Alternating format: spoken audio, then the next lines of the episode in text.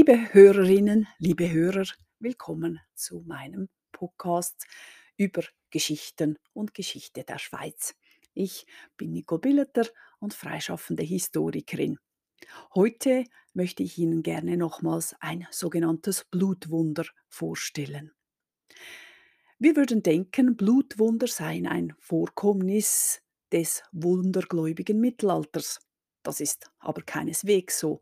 Auch noch im 18. Jahrhundert und später konnten solche Geschichten sich ereignen und einiges an Aufregung hervorrufen. Wenden wir uns deswegen also heute dem Blutwunder von Frauenthal zu. Es ist der 19. September 1708, 10 Uhr morgens. Die Zisterziensernonnen versammelten sich zur Messe in der Zugerklosterkirche Frauenthal. Vorsteherin war die 58-jährige Verena Mattmann. Unter ihr war das Kloster sehr erfolgreich. Im Konvent lebten damals etwa 30 Frauen. Äbtissin Verena war eine begeisterte Bauherrin. Sie ließ unter anderem ein neues Konventsgebäude errichten, außerdem einen Kreuzgang.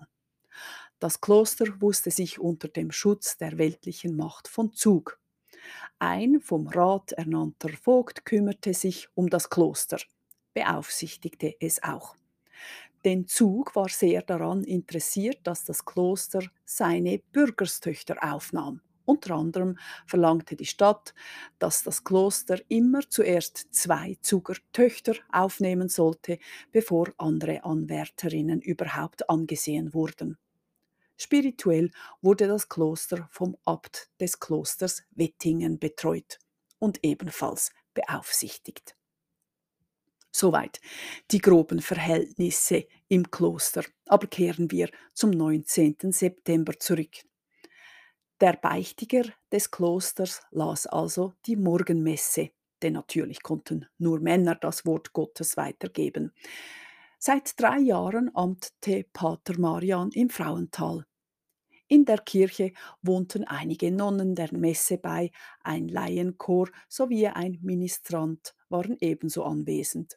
Daneben auch Ortsfremde, unter anderem ein italienischer Handwerker auf der Durchreise, der später von dem Ereignis berichtete. Als Pater Marian zur Wandlung kam und die Hostie hochhob, schrie er plötzlich auf und alle Anwesenden sahen, dass die Hostie blutrot geworden war. Der Pater hörte, wie jemand ihm zuflüsterte. Schau, wie ich von den Menschen behandelt werde. Mit ihren Sünden geißeln sie mich täglich und bedecken mich mit Wunden. Ich habe das zugelassen zum Wohl der Sünder. Aber diese Hostie wird die Quelle sein, von wo der Sünder Gnade und Barmherzigkeit erlangen kann. Ich will daher, dass diese heiligste Hostie aufbewahrt, verehrt und angebetet werde an jenem Ort, den ich schon vor langer Zeit gezeigt und auserwählt habe für meine treue Braut, damit man dort unermessliche Gnaden erhält. Der Pater gehorchte dieser Anweisung. Er vergab die Hostie bei der Kommunion nicht und schloss sie im Tabernakel ein. Die Geschichte wurde natürlich überall rasch herum erzählt. Leute strömten herbei. Ein Wunder war geschehen. Der erste Geistliche vor Ort war der Pfarrer von Cham. Der war kein Schwärmer, sondern ein ausgebildeter Theologe und er war misstrauisch gegenüber Wundern. Auch wenn sich schon zuvor einige Geschichten von wundersamen Ereignissen im Kloster abgespielt hatten. Denn es wurde gesagt, dass seit zwei Jahren dort Seelen von Verstorbenen erschienen. Kerzen entzündeten sich ohne menschliches Dazutun und verlöschten wieder. Kelche verschwanden aus dem Tabernakel, Hostien lagen rund um die Kirche herum verstreut. Das musste nun untersucht werden. Weitere Herren wurden informiert.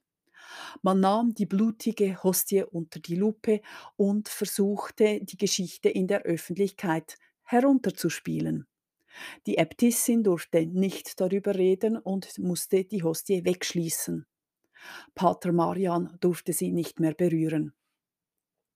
Vielleicht zeigte das einen Verdacht auf, den man gegen den Pfarrer hegte. Oder aber es sprach von seinem guten Draht zu höheren Mächten, denn nur eine Woche später ereignete sich in der Pfarrei Lunkhofen genau dasselbe, als Pater Marian die Messe las.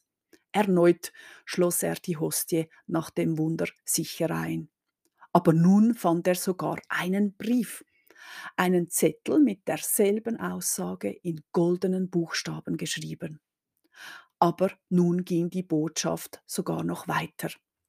Persönlich fühle ich mich davon angesprochen, denn die Ergänzung lautete, Zitat, O ihr Schriftsteller und Historiker, verachtet nicht dieses einfache Schriftstück, weil es nur zum Guten des Sünders ist. Andernfalls bleibt ihr nicht von der gerechten Strafe verschont. Zitat Ende. Es stellte sich heraus, dass Pater Marian die Frauenthaler Hostie mitgenommen hatte und sie nun eben in Lunkhofen präsentierte. Nun mullte man dieses Wunder aber sicher wissen und brachte es nach Luzern, weg von Pater Marian. Wir befinden uns im 18. Jahrhundert. Die mittelalterliche Schwärmerei, der absolute sofortige Glaube war schon nicht mehr so ohne misstrauische Töne zu haben.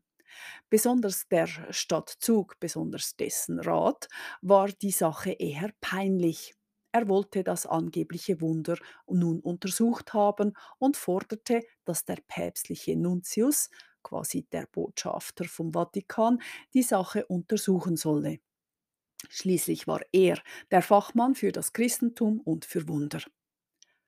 Nuntius war damals ein offenbar hitzköpfiger Mann aus Siena. Für ihn war sofort klar, dass dies nichts weiter als Betrug sein konnte. Er wollte mit aller Kraft verhindern, dass die Katholiken sich zum Gespött machten, indem sie an dieses Wunder glaubten. Warum war das gerade damals so wichtig? Dafür müssen wir rasch über die Schweizer Grenzen hinaussehen. In Europa herrschte wieder einmal Krieg. Dieses Mal handelte es sich um den sogenannten Spanischen Erbfolgekrieg. In kürzester Kürze. Nachdem der spanische König ohne Erben verstorben war, bewarben sich mehrere Interessenten für den Posten als Nachfolger.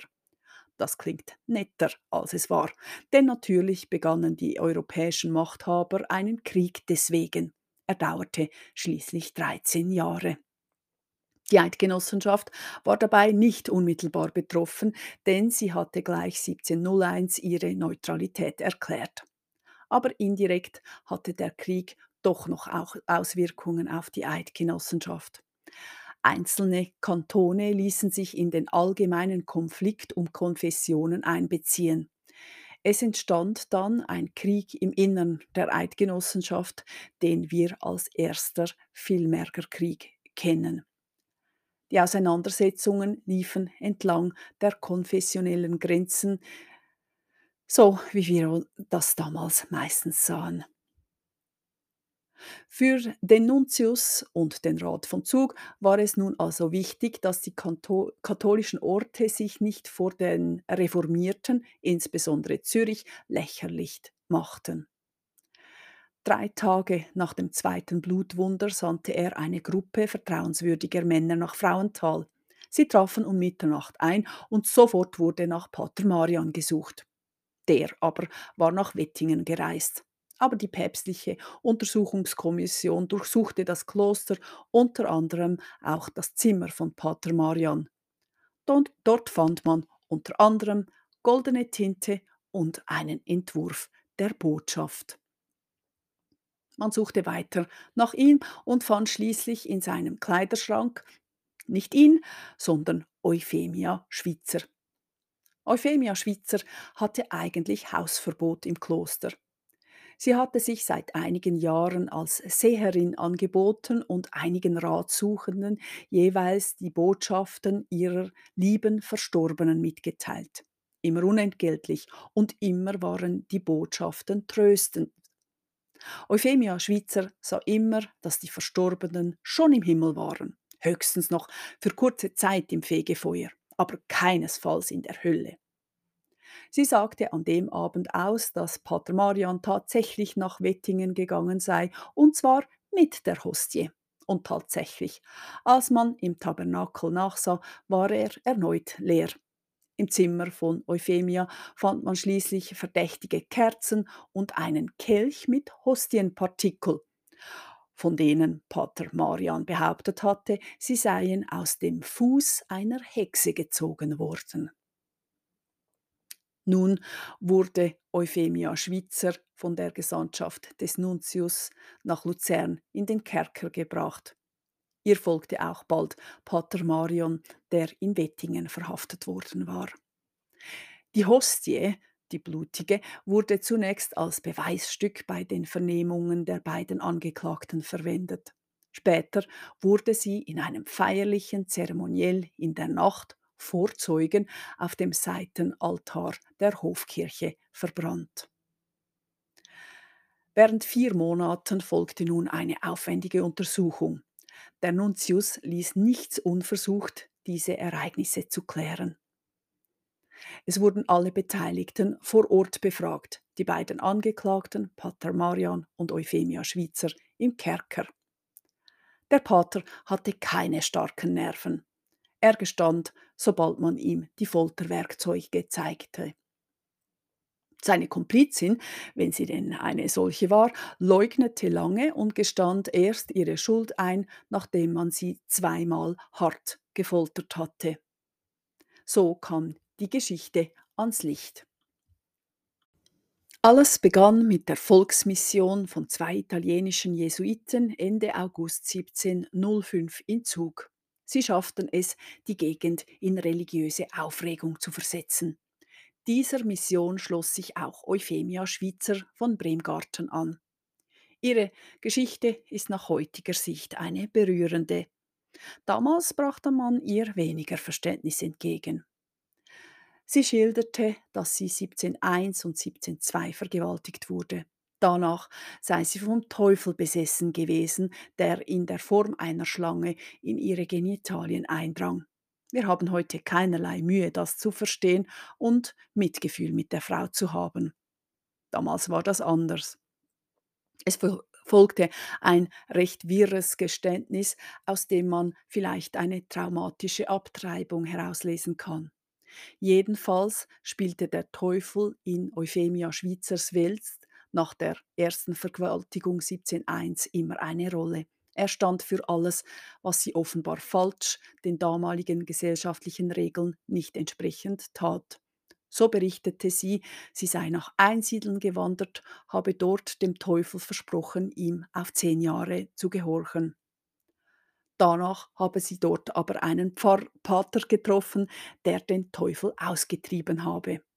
Tatsächlich bezeugte jener Pater dann auch den erfolgreichen Exorzismus. Anschließend führte Euphemia ein mustergültiges religiöses Leben. Bald begann sie fast als Heilige zu gelten. So wurde auch die Äbtissin von Frauenthal und der Beichtiger Pater Marian auf sie aufmerksam. Sie ließen sie nach Frauenthal kommen. Ab 1706 wohnte Euphemia Schwitzer nun in jenem Kloster.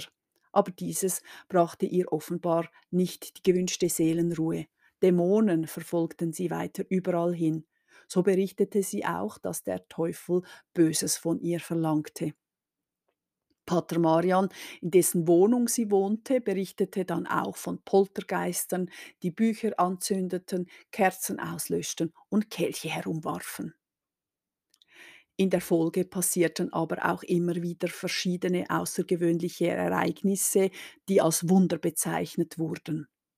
Der Ruf von Euphemia als Heilige festigte sich. Aber das Kloster spaltete sich deswegen. Die Äbtissin und mit ihr eine Minderheit der Bewohnerinnen glaubten weder an Spuk noch an diese Wunder und wollten Euphemia aus dem Kloster entfernt haben. Eine Mehrheit der Nonnen glaubten, dass eine Heilige in ihrer Mitte weilte und sie wollten sie bei sich wissen. Euphemia Schwitzer schien danach die Idee gehabt zu haben, diesen Schwindel mit der Bluthostie aufzuziehen. Offenbar sollte dieses Wunder nun allen klar machen, dass es eben genau das war, ein Wunder. Sie sagte aus, dass sie gewollt habe, dass sie im Ionental mit der Bluthostie einen Wallfahrtsort eröffnen konnten. Dass sie selbst danach als Heilige verehrt werden würde, wäre eine gute Zugabe zu dem Ereignis. Die Anklageschrift warf ihr im Gegenzug Geltungssucht vor. Die beiden Angeklagten blieben lange in Haft, bis ein neuer Nuntius die Sache wieder aufnahm. Er setzte neue Verhöre an und sandte seine Ereignis Ergebnisse nach Rom. Die dortige Macht entschied, die zwei sollten sofort vor das Inquisitionsgericht gebracht werden. So wurden sie also über die Berge nach Como gebracht und das ohne das Wissen der Luzerner Obrigkeit. Als dies bekannt wurde, setzte sich die schweizerische Tagsatzung, also sozusagen die Landesregierung, sofort für ihre Untertanen ein. Besonders der Fall von Euphemia Schwitzer wurde als eigentlich, äh, eigentliche Entführung angeprangert, weil sie ja Laien war. Pater Marian war ja als Priester sogenannt, sozusagen ein Teil des Vatikans, das konnte man eher akzeptieren. Aber für Euphemia verlangte man die sofortige Rückgabe. Das Verbrechen von Pater Marian und Euphemia Schwitzer war das Sakrileg, das sie begangen hatten, als sie die Hostie färbten. Damit hatten sie im Grunde Gott geschändet. Das war nicht zu verzeihen. Es mussten harte Strafen folgen. Pater Marian wurde zu lebenslanger Haft verurteilt. Dieselbe Strafe erhielt offenbar Euphemia Schwitzer. Jedoch scheint es, als hätte die Tagsatzung Erfolg mit ihrem Einspruch gehabt. Ziemlich sicher kehrte Euphemia nach Bremgarten, ihrer Heimat, zurück. Was danach mit ihr geschah, darüber schweigen die Quellen. Ich danke Ihnen vielmal fürs Zuhören und im Zeichen der Wunder wünsche ich Ihnen frohe Festtage und einen guten Rutsch ins neue Jahr. Auf Wiederhören.